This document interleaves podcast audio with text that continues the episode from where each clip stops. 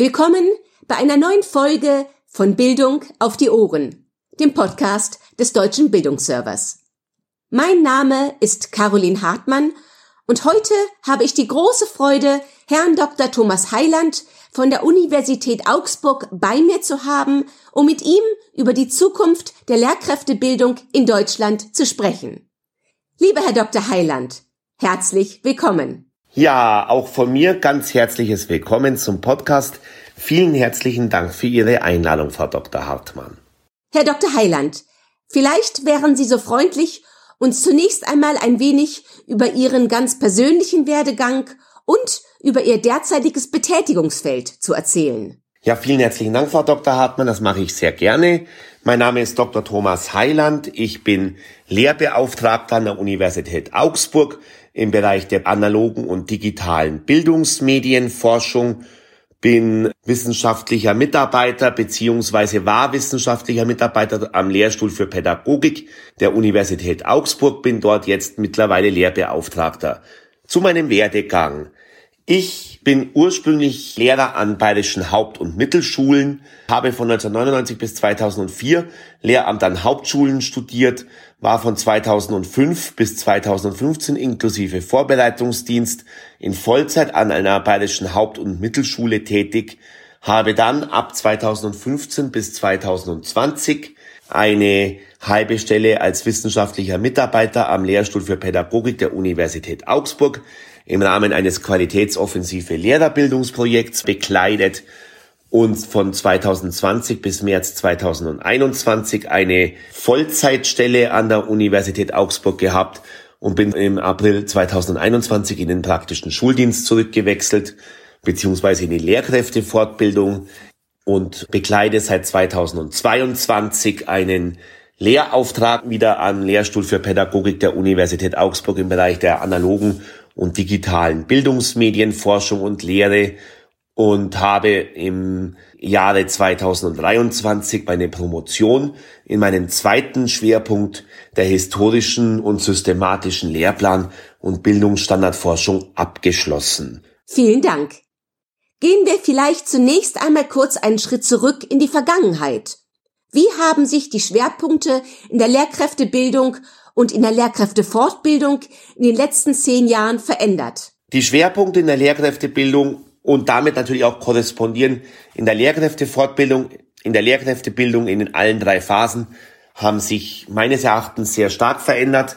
Ich gehe jetzt zunächst mal auf die Lehrkräftebildung ein.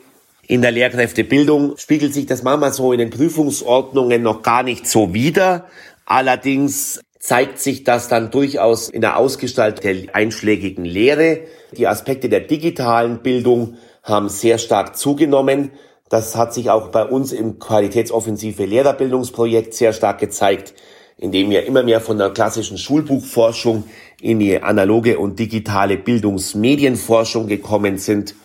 Also das bedeutet, dass wir auch immer mehr Lehrveranstaltungen das Thema der digitalen Bildung transportiert haben, sei es äh, zum Thema Open Educational Resources, sei es zum Thema Lehr- und Erklärvideos, sei es zum Thema künstliche Intelligenz, sei es auch zum Thema des gesamten E- und M-Learnings. Das hat sich auch in der Lehrkräftefortbildung verändert, sowohl inhaltlich wie auch von den Formaten her, dass es ähm, immer mehr um das Thema der digitalen Bildung geht, der Ausbildung digitaler Lehrkraftkompetenzen, dass es auch darum geht, das E-Learning immer mehr zu verbreiten, auch äh, von den Formaten her, dass der Schwerpunkt weggeht von der klassischen Präsenzfortbildung hin zur Online-Fortbildung in synchronen und asynchronen Formaten. Sehr interessant. Vielen Dank. Welche Lehrkräftefortbildungen und welche Kurse sind derzeit ganz besonders gefragt und sagt dies möglicherweise auch etwas über die Defizite in der derzeitigen Lehrkräftebildung aus? Das würde ich gerne trennen in inhaltliche Aspekte und Formataspekte. Also inhaltlich sind, wie ich bereits bei Punkt 2 gesagt habe, das Thema der digitalen Bildung sehr stark in den Vordergrund gerückt worden. Dann natürlich auch das Thema der Integration von geflüchteten Personen.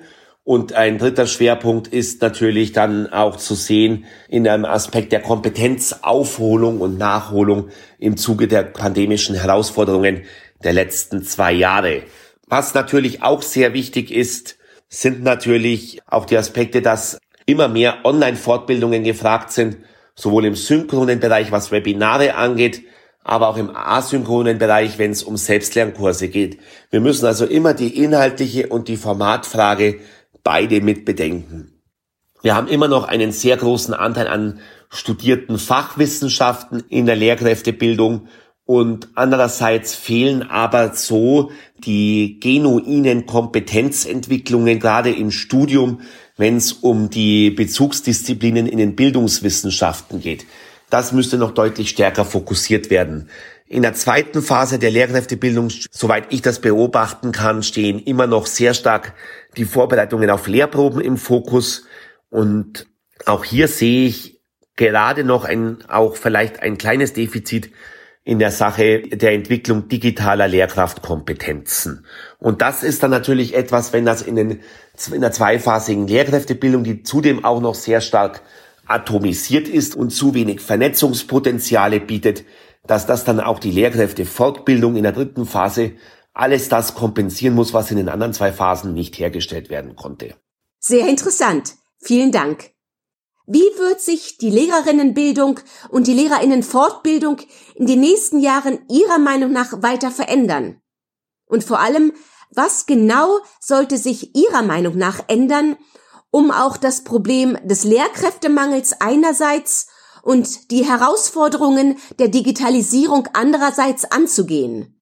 Also es sollte sich auf jeden Fall eine stärkere Vernetzung ergeben das Zweite ist natürlich, dass die Lehrerinnenbildung, und zwar vor allen Dingen die aufnehmenden Universitäten, um dem Lehrkräftemangel gerecht werden zu können, immer stärker auch ins Promoting und in die Werbung und in die Akquise von Lehramtsstudierenden einsteigt, damit sich auch die Anfängerinnenzahlen bei den Lehrämtern wieder erhöht, weil wir brauchen dringend grundständig ausgebildete Lehrkräfte gebildete und ausgebildete Lehrkräfte.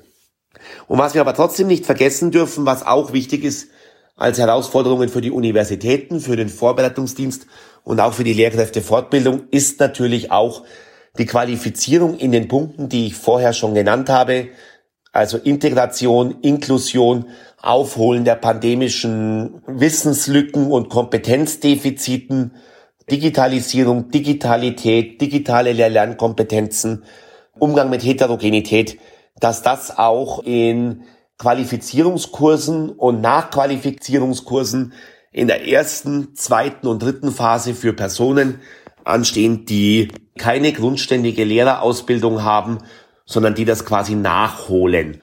Es geht darum, dass dieser Personenkreis auch eine nachhaltige Qualifizierung benötigen und die Herausforderungen der Digitalisierung müssen umfassend angegangen werden. In den von mir bereits angesprochenen zentralen Entwicklungen der digitalen Lehr-Lernkompetenzen und andererseits auch dahingehend, dass eine Methoden- und Toolschulung im Bereich der Digitalisierung und der Digitalität stattfindet, dass es entsprechende Lehr-, Fortbildungs- und Ausbildungsformate gibt und dass auch immer mehr digitale Lehr-Lernformate in allen drei Phasen der Lehrkräftebildung unbedingt weiter und fortentwickelt werden müssen. Vielen Dank. Wo sehen Sie die größten Herausforderungen in den nächsten Jahren für das deutsche Schulsystem und damit auch für die Lehrkräftebildung? Hier sehe ich, wie bereits angesprochen, sechs Säulen, die ich als wichtig empfinde. Das ist einmal natürlich die Digitalisierung und die Digitalität, was Inhalte und Formate der Lehrkräfteausbildung und Fortbildung angeht. Und das wirkt sich ja dann unmittelbar als äh, transmittierend auch auf die Schule aus. Zweite Sache ist das Thema Inklusion. Dritte Sache ist das Thema Integration von geflüchteten Kindern und Jugendlichen. Vierte Sache ist, diese Herausforderungen anzugehen im Hinblick auf die multiplen Krisenphänomene, die wir in der Welt momentan haben. Fünfter Aspekt ist der Umgang mit Heterogenität. Und sechster Aspekt ist Kompetenzentwicklung von Lehrkräften und Schülerinnen und Schülern im, und, das, und damit natürlich auch Kompetenzentwicklung im gesamten Schulsystem in der jetzt postpandemischen Zeit. Diese sechs Punkte haben auch Rückwirkungen für die Lehrkräftebildung in allen drei Phasen und ein Schnittstellenthema innerhalb dieser sechs Punkte ist für mich die Aufweichung der Atomisierung der Lehrkräftebildung in allen drei Phasen, dass das keine unzusammenhängenden Artefakte mehr sind, sondern dass es ein ineinander verwobenes Gesamtsystem ist. Und zum Abschluss noch die eine Million Dollar Frage. Was glauben Sie? Wie sieht die Schule in 20 Jahren aus? Und vor allem, wie sollte sie Ihrer Meinung nach aussehen? Das sind natürlich idealtypische Fragestellungen. Ich sag mal, die Schule in 20 Jahren äh, sieht so aus, dass sie hoffentlich alle diese sechs Punkte berücksichtigt, die ich gerade genannt habe, dass die Schule sich optimal entwickelt, um optimale Antworten auf die Grund- und Zeitfragen der Gesellschaft und der Pädagogik gibt. Und sie sollte meiner Meinung nach so aussehen, dass sie nicht mehr den aktuellen Grund- und Zeitfragen, wie ich sie nenne, hinterherhechelt, in Anführungsstrichen, sondern dass sie ein angemessener Impuls- und Antwortgeber als relevantes Subsystem der Gesellschaft ist, auf die wir auch als Gesamtgesellschaft auf die Schule stolz sein können. Lieber Herr Dr. Heiland, ich danke Ihnen ganz herzlich für dieses Gespräch und für Ihre sehr interessanten Einblicke in die derzeitigen Herausforderungen in der Lehrkräftefortbildung. Ich habe auch zu danken und wünsche noch einen angenehmen Tag.